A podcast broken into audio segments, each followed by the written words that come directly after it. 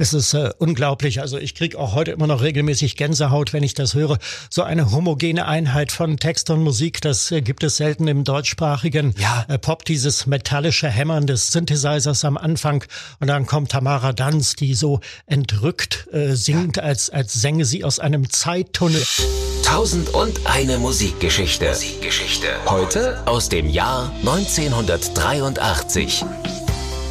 Wunderschönen guten Tag, hier sind die beiden Musikverrückten. Jawohl, Carsten Richter ist dabei. Genau, und Lutz Stolberg, unser Musikexperte.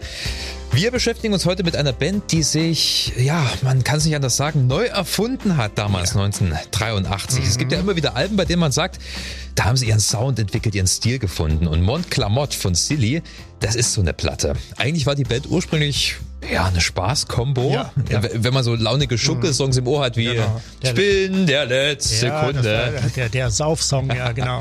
Dann rechnet man nicht unbedingt mit so einer Platte wie Montclamotte. Ähm, hervorragend produziert, handwerklich mhm. richtig gute Arbeit, lyrisch sehr wertvoll und vor allem ehrliche, gereifte Rockmusik. Wie konnte sowas innerhalb von kurzer Zeit passieren? Darum geht's dieser Folge.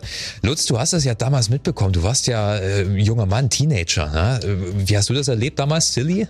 Ja, also ich hatte Silly schon 1980 mitbekommen, als sie mit Blue Jeans äh, in den Charts, also beziehungsweise in den Wertungssendungen im DDR-Rundfunk äh, waren. Also äh, Verkaufscharts gab es ja nicht in der DDR. Da habe ich zum ersten Mal von Silly gehört und genau die Truppe so wahrgenommen, wie du sie beschrieben hast. Eine Jux-Truppe mit lustigen Schlagern. Das ging so alles leicht ins Reggae-hafte. Yeah. Und dann kam hier der letzte Kunde. Und dann äh, hörte man eine ganze Weile nichts und dann sind sie im Sommer 83 ganz gewaltig zurückgekommen mit dem Lied äh, Mont Clamott, der Vorauskopplung aus dem Album. Ich habe es zum ersten Mal gehört an einem heißen Sommerabend äh, 83 in der Sendung DT Metronom. Das war auf DT 64 die Hitparade mit dem berühmten Lutz Bertram, dem blinden Moderator. Mhm. Und äh, ein Freund hatte mich vorgewarnt, hatte gesagt, das ist ein saustarker Titel. Ich fand im Nachhinein, er hat stark untertrieben geschrieben. ist für mich ein überwältigendes Werk und überhaupt einer der besten deutschsprachigen Pop-Songs überhaupt. Fangen wir nochmal von vorn an. Ähm, wer war alles dabei? Ja, also Tamara Danz natürlich, die yeah. Sängerin, die kam von der FTJ äh, Singebewegung rüber und äh, ja, dann äh, Mike Mike Schafmeier, das war der, der den letzten Kunden gesungen hat, Matthias Schramm, das war so die die Urbesetzung, dann wechselte das öfters mal ab 82 bildete sich dann das heraus, was wir die historische Erfolgsbesetzung nennen, also mit Richie Barton, dem Keyboarder und yeah. äh, der hat die maßgeblichen Akzente gesetzt.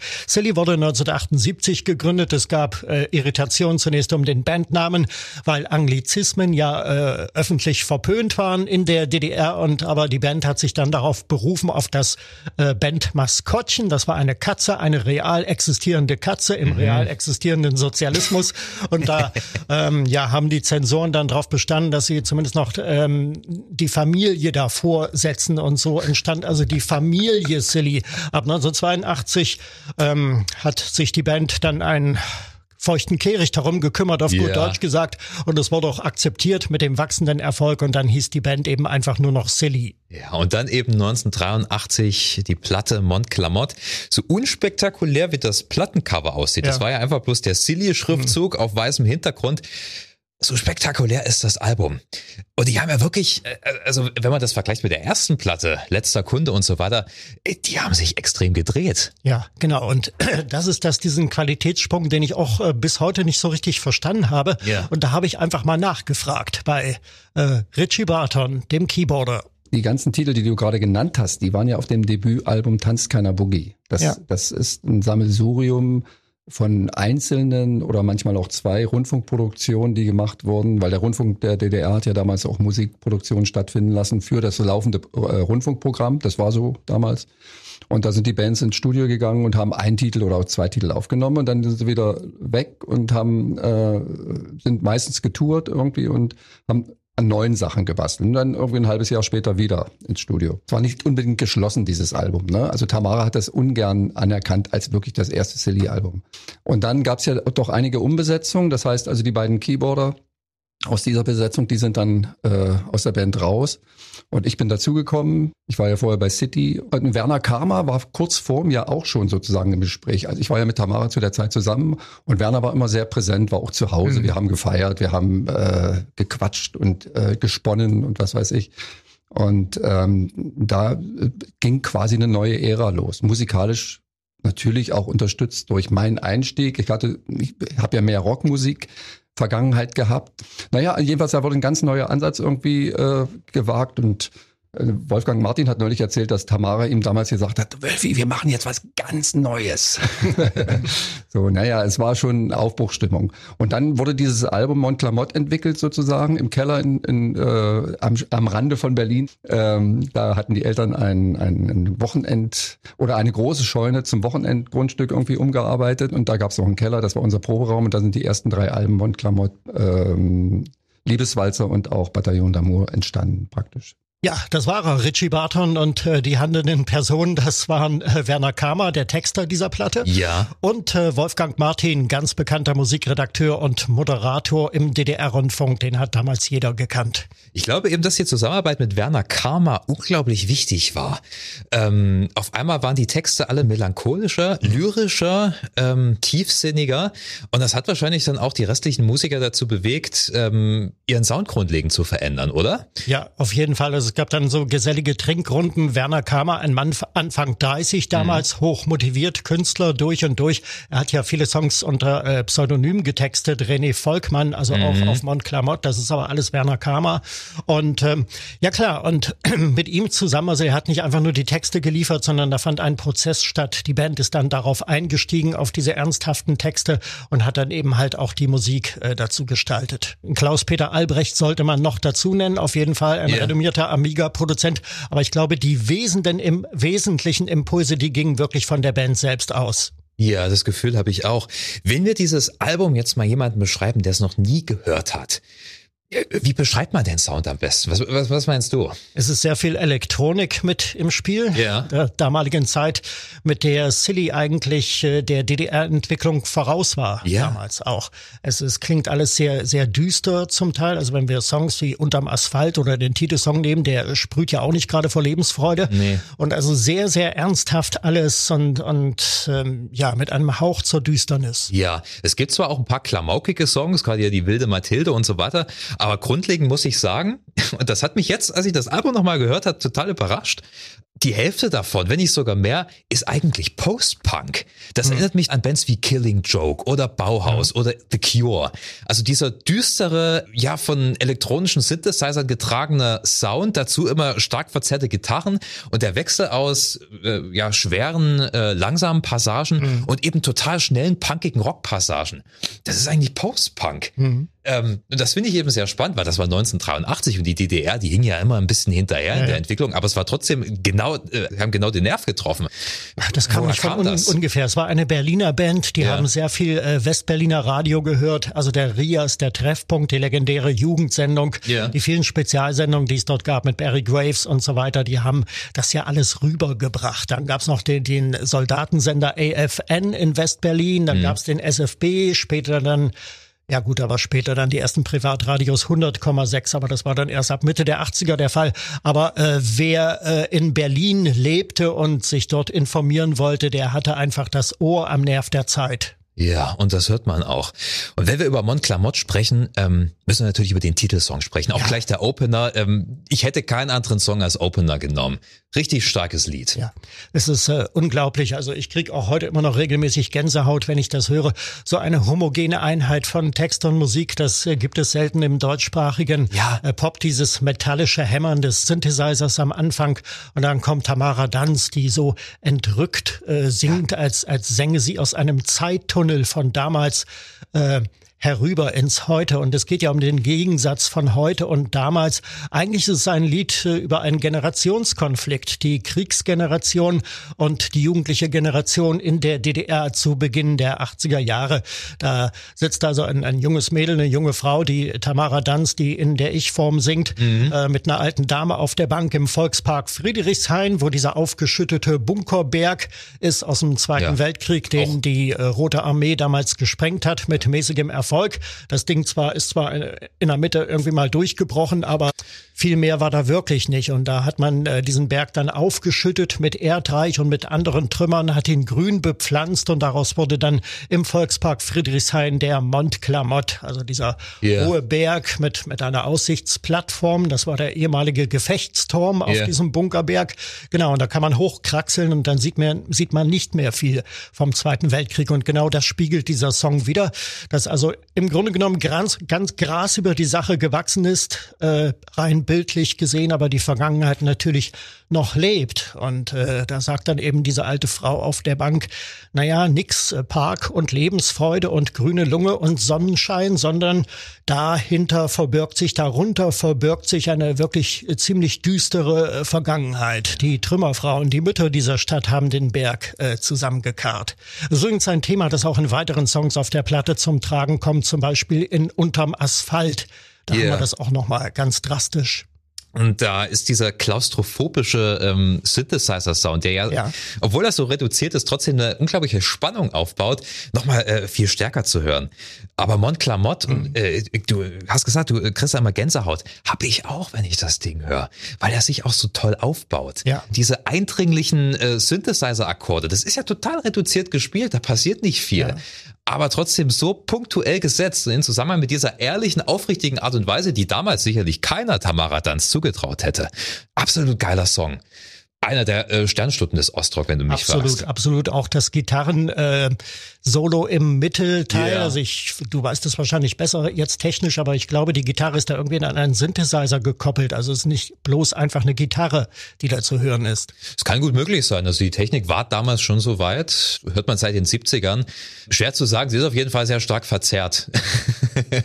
aber das braucht dieser Song auch. Ähm, die Songs nach Klamott ähm, sind dann schon wieder so ein bisschen ulkig. Eine gewisse Parallele zu Nina Hagen mhm. äh, lässt sich nicht von der Hand weisen, oder? Nina Hagen ist ja ähm, ein Jahr zuvor, glaube ich, mit äh, Non-Sex Monk Rock richtig durchgestartet. Ein mhm. Album, was sie in New York aufgenommen hat, ähm, mit, mit diesem typisch überkantitelten Nina Hagen Gesang. Und das hörst du ja bei Tamara bei einigen Liedern auch sehr stark, oder? Absolut, ja. Ähm, Tamara Danz war ja auch, also sie kam ja auch aus der Ecke irgendwie. Sie war ja auch so leicht schrill schräg ja. äh, drauf, hatte auch so eine Frisur, die ein bisschen, ein bisschen an Punk erinnert irgendwie. Und yeah. dann, dann auch so die, dieser überdrehte Gesang, den sie damit unter eingesetzt hat. Ja, genau.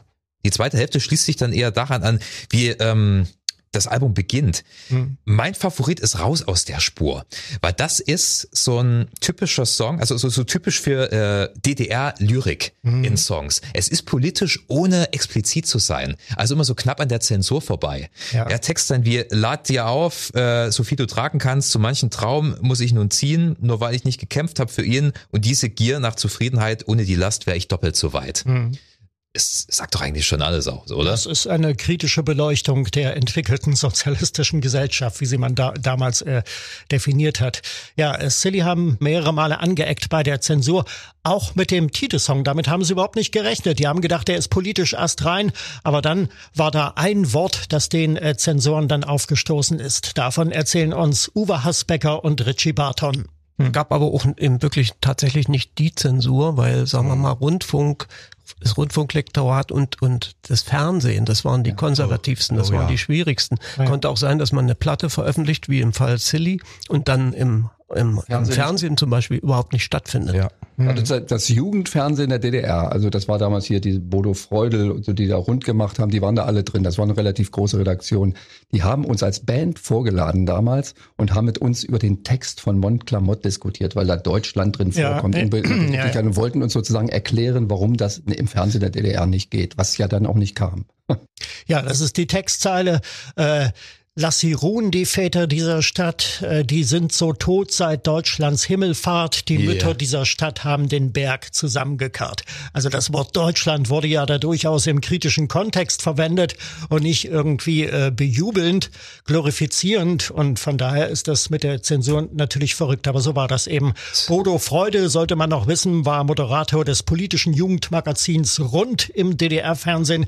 Der Mann stand immer linientreu im FDJ-Hemd vor der Kamera und hatte offenbar auch hinter den Kulissen noch eine ganze Menge zu sagen. Was für eine absurde Situation, aber das war damals Realität für die meisten ja. Bands. Ne? Die mussten da zum Rapport. Unglaublich. Zum Glück sind die Zeiten vorbei. Ja, man sollte vielleicht noch wissen, äh, ausgezeichnet damals als LP des Jahres äh, 1983 in der DDR.